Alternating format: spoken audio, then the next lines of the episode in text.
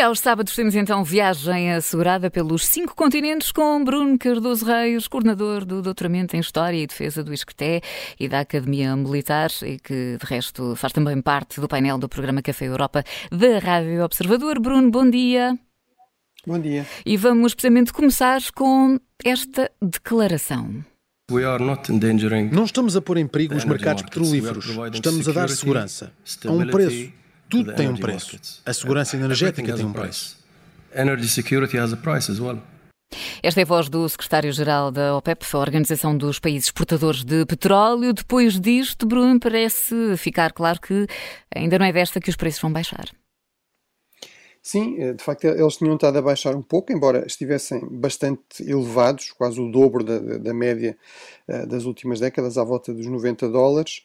Uh, mas de facto, depois destas declarações vão, vão pelo contrário, e já estão aliás a subir, já estão a aproximar dos 100, dos 100 dólares. Uh, e, e, de facto aqui o que é relevante é que isto surge pouco tempo depois de uma visita de, de Biden, de, do presidente norte-americano à Arábia Saudita, precisamente para discutir, enfim, entre outros temas, mas discutir uh, a questão do, do preço do petróleo e coordenar estratégias a esse nível. E, e, de facto o mínimo que se pode dizer é que essa viagem não foi uh, muito bem sucedida. O presidente Biden até pagou um certo preço político interno, porque obviamente visitar a Arábia Saudita levanta dúvidas a muita gente nos Estados Unidos por causa da questão dos direitos humanos e de ser um regime muito autocrático, eh, mas de facto nós já sabíamos que os Estados Unidos não partilhavam os valores do, dos países do Golfo, eh, que dominam a OPEP, esta Organização dos Países Produtores de Petróleo desde a, desde a fundação, em 1960, e em particular a Arábia Saudita, mas agora parece que de facto também não há aqui uma partilha de, de interesses estratégicos uh, vitais e, e, de facto os sauditas dão sinais já, já há alguns anos de uh, estarem muito mais a aproximar-se da, da Rússia e, e, da China. A China, aliás, é o principal cliente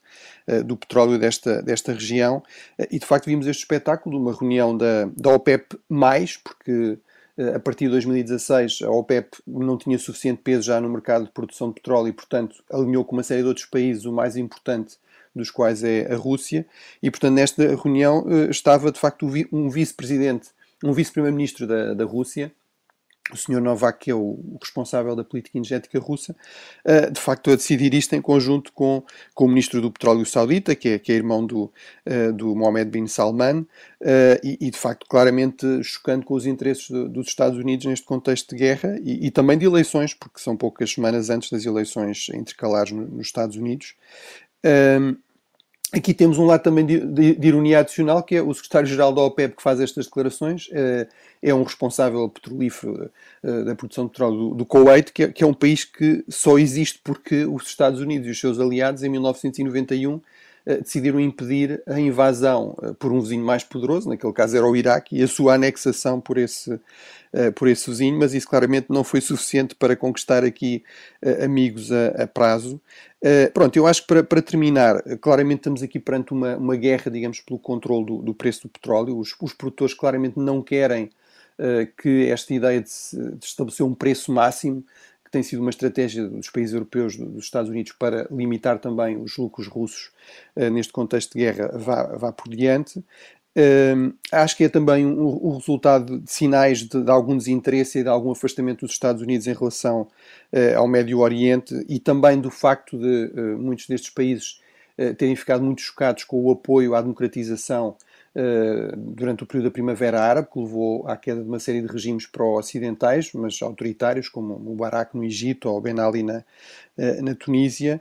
Uh, e, de facto estamos aqui perante uma, uma questão central em termos da, da geopolítica, da geoestratégia do, dos próximos anos. acho que há duas coisas que são claras. Uma é que o Médio Oriente, a zona do Golfo, apesar de tudo, continuará a ser central nessa geopolítica, geoestratégia da energia nos próximos anos, pelo menos.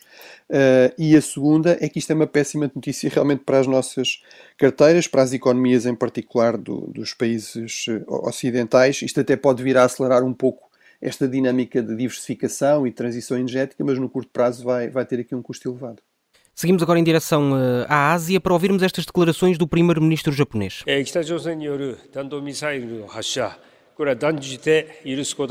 O lançamento de um míssil balístico pela Coreia do Norte foi um ato ultrajante.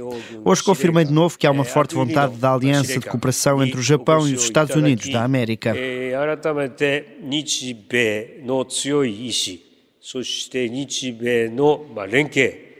São declarações do primeiro-ministro japonês depois de o lançamento eh, de mísseis pela Coreia do, do Norte, eh, mísseis que sobrevoaram o Japão. Bruno, podemos assistir a uma escalada de tensão nesta região? Sim, eu acho que em certo sentido já estamos a, assistir. Uh, isto é muito parecido com o padrão que vimos em 2017, que foi a última vez em que houve lançamento também de mísseis sobre o Japão, uh, que acabou por culminar num, ensaio nuclear por parte da, Coreia do Norte. Portanto, eu acho que isso é, uh, é algo que podemos esperar provavelmente nas próximas semanas. Uh, de, facto, uh, de facto, na Coreia do Norte nós temos um, uma, espécie de monarquia totalitária e comunista, não é? Do, com, já com a terceira geração da família Kim no poder, e, e, de facto esse regime precisa de armas e precisa de inimigos, não é? E portanto aqui temos os Estados Unidos, temos a Coreia do Sul, mas também temos o Japão. O Japão é, aliás, o nacionalismo coreano, digamos, o inimigo histórico, foi o colonizador, o ocupante até 1945. A Coreia foi, fez parte do Império Japonês durante muitas décadas e isso deixou um trauma histórico uh, que ainda tem algum peso hoje. Portanto, esse também é aqui um alvo, digamos, desta, destas manobras do, uh, do regime da Coreia do Norte, no fundo, acordar o nacionalismo coreano. Um dado importante, de facto, nestas declarações é que uh, há aqui um processo de aproximação entre não só os Estados Unidos e uh, o Japão, mas também uh, entre o Japão, os Estados Unidos e a Coreia do Sul. por causa deste, deste passado complicado, isso nem sempre foi possível, mas o novo presidente da Coreia do Sul, que é, digamos, mais conservador, deu bastantes sinais de que ia investir bastante mais na, na defesa e também que ia investir mais em melhorar as relações, procurar melhorar as relações com o Japão, inclusive de cooperação ao nível militar, e, portanto, acho que isso é de facto bastante relevante para dar aqui uma resposta à, à ameaça da Coreia do Norte.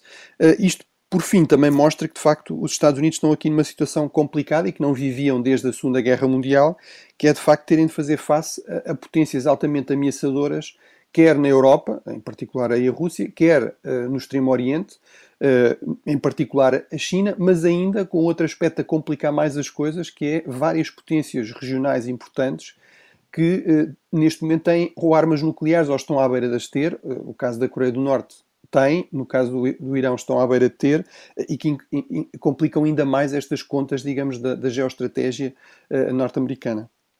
E seguimos então a, a, nossa viagem. Vamos agora para a América do Sul, uh, ainda no rescaldo das eleições brasileiras. Jair Bolsonaro disse isto. Todos os países que mudaram para a esquerda, cito, Macri que perdeu para o Fernandes, né? lá o Pinheira, que perdeu para o Boric, o, o, também o Duque, que perdeu para o Petro. Esses países todos pioraram é, na sua economia. E a Argentina, por exemplo, 40% da população está na linha da pobreza. A voz do presidente brasileiro numa conferência de imprensa, depois de saberes que, que tinha perdido a primeira volta para Lula da Silva, uh, apesar de garantir uh, uma passagem à segunda volta. Bruno Bolsonaro aqui a, a criar má vizinhança. Sim, eu acho que é realmente um, um bom exemplo. Ele, ele, aliás, repetiu essas declarações a seguir na conferência de imprensa, dando exemplo ainda de outros, de outros países. É de facto um bom exemplo de que com Bolsonaro se levou ao extremo esta ideia de que toda a política é política essencialmente interna, não é? Portanto, ele basicamente transformou aqui a diplomacia numa espécie de continuação das guerras ideológicas internas. Uh, claramente não tem problemas em criar eh, hostilidade com países importantes na região, desde logo o vizinho mais importante do Brasil, que é a Argentina, que é aqui referido. Uh, e uh, há um mês atrás, num dos debates presidenciais, Bolsonaro acusou, inclusive, ou pareceu estar a acusar o, o atual presidente do Chile de ter estado envolvido naqueles episódios de vandalismo, portanto, gerou, inclusive, um protesto oficial da diplomacia chilena. agora, claramente, de facto, a política externa para Bolsonaro não é toda uma, uma prioridade. Eh, na medida em que ele teve alguma prioridade externa uh, que vá para além, digamos, das simpatias ideológicas com, com, com, o Presidente Trump, enquanto ele esteve no poder, ou, por exemplo, com o Sr. Orban, uh, que é, enfim, responsável por um país europeu, a Hungria, que praticamente não tem relações relevantes com o Brasil, mas que Bolsonaro visitou. Mas, digamos, em termos de prioridades que fazem um pouco mais de sentido, foi a aposta muito nos BRICS, nesta relação com com este clube em que está também a Rússia, a China, a Índia, a África do Sul e que de facto é, é um clube que não dá grande importância a questões ambientais ou, ou, ou direitos humanos. Tam também é importante dizer que de facto um, Houve uma certa viragem à esquerda na América do Sul, que aliás as eleições brasileiras podem confirmar ou não, eh, e portanto isso dificultou ainda mais as coisas, mas que realmente esta, uma certa crise do regionalismo uh, no, na América do Sul já vinha, já vinha de trás, uh, tem a ver com outras dinâmicas também mais estruturais. Este regionalismo sul-americano sempre foi pouco denso, sempre foi muito assente na, nas cimeiras, na diplomacia mais presidencial, uh, menos institucionalizado, se quisermos, tinha uma certa dimensão económica, nomeadamente no caso do Mercosul, eh, deste mercado, eh, digamos, da parte mais ocidental da América do Sul, em que está o Brasil, a Argentina, o Paraguai, o Uruguai, mas mesmo aí, digamos, as dinâmicas económicas das últimas décadas levaram a uma, certa, um certo efeito de perda de importância desse mercado regional. Houve, com a ascensão da China, um grande peso da, das exportações, por exemplo, do agronegócio, também da, da, da extração mineira, e isso é muito lucrativo e é muito importante para países como o Brasil ou mesmo como a Argentina, mas levou a que as relações entre eles perdessem alguma importância. Vamos uh, seguir da América do Sul para a América do Norte e para esta frase de uh, Joe Biden. Uh, não enfrentamos a perspectiva do Armagedão desde Kennedy e da crise dos mísseis cubanos. Estamos a tentar descobrir qual é a rampa de acesso de Putin, pergunta o presidente norte-americano. Bruno, estamos de facto numa época tão tensa como a que se vivia no tempo da crise dos mísseis de Cuba de 1962? Bem, a situação é diferente de 1962 em vários aspectos importantes, mas é verdade que desde 1962 que nós não víamos Moscovo a fazer ameaças de utilização de armamento nuclear e, portanto, desse ponto de vista, a declaração percebe-se.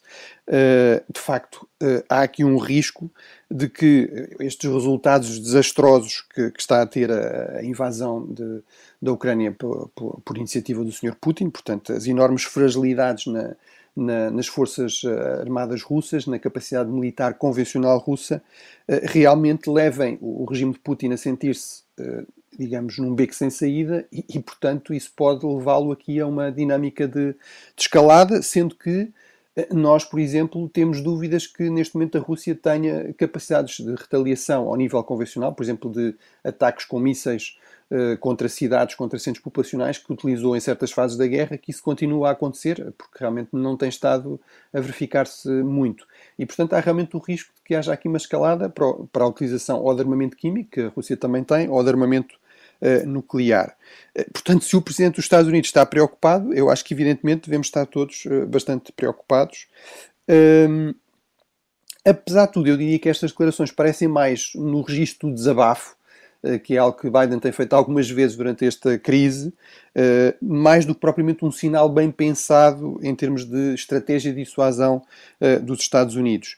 E eu acho que aqui é importante, e de facto Biden foi um pouco criticado por isso, por estas declarações, é importante que Biden se lembre de que, digamos, não está simplesmente aqui a fazer declarações de desabafo, digamos, de terapia, está realmente, é é o responsável pela principal potência nuclear que está a fazer frente à Rússia nesta crise, que está a apoiar eh, a Ucrânia, que é vital para a sobrevivência da, eh, da Ucrânia, eh, e desse ponto de vista houve aqui críticas no sentido de dizer que isto poderia ser, digamos, um sinal de que a chantagem nuclear russa está a ter algum efeito sobre os Estados Unidos e que, portanto, as tentativas de dissuadir a Rússia de utilizar armamento nuclear podiam estar a ser postas em perigo, embora isso nos possa parecer um pouco paradoxal por estas declarações de que o presidente norte-americano está, eh, está preocupado com isso. Mas, de facto, eu acho que estamos a falar sobretudo aqui de um registro, vamos dizer, de desabafo. Acho que é evidente que ninguém quer uma guerra nuclear, pelo menos certamente não no Ocidente. Na uhum. Rússia temos razões para duvidar, a televisão pública russa passa o tempo uh, a passar declarações de comentadores próximos do Kremlin a, a apelar a bombardeamentos, a ataques nucleares, inclusive contra países ocidentais, contra Londres, contra Nova Iorque, etc. Uh, mas de facto era também fundamental uh, que, até para, não, para se não, não se criar aqui um precedente perigoso, uma espécie de imperialismo nuclear, realmente conseguir-se resistir com eficácia a esta chantagem nuclear russa. Aproveitar aqui o último minuto, Bruno, eh, para falar sobre Carlos III e a Austrália. O que é que se passa? Bem, o ministro australiano para a República, que também é vice-ministro da Defesa, eh, veio queixar-se no Twitter que o governo britânico tinha decidido, sem consultar eh, aparentemente os outros 14 reinos de que Carlos também é chefe de Estado, que o, o, o Carlos III não iria à, à COP27, portanto, à, à reunião digamos, global para discutir as questões das alterações climáticas e a Austrália estava em desacordo. E, de facto, isto parece mostrar que a senhora Liz Truss não se cansa de cometer gafes Uh, e, e esqueceu-se que realmente ela é a principal conselheira do, do, monarca britânico, mas que há outros governos que também têm direito a aconselhar esse monarca como seu chefe de Estado, em particular em relação a estes grandes uh, eventos uh, globais. portanto, esta estratégia pós-Brexit de uma Grã-Bretanha mais global, mais próxima dos países da Commonwealth, países como a Austrália, aparentemente não está a resultar muito bem. Muito bem, Bruno. Obrigada e bom fim de semana. Obrigado.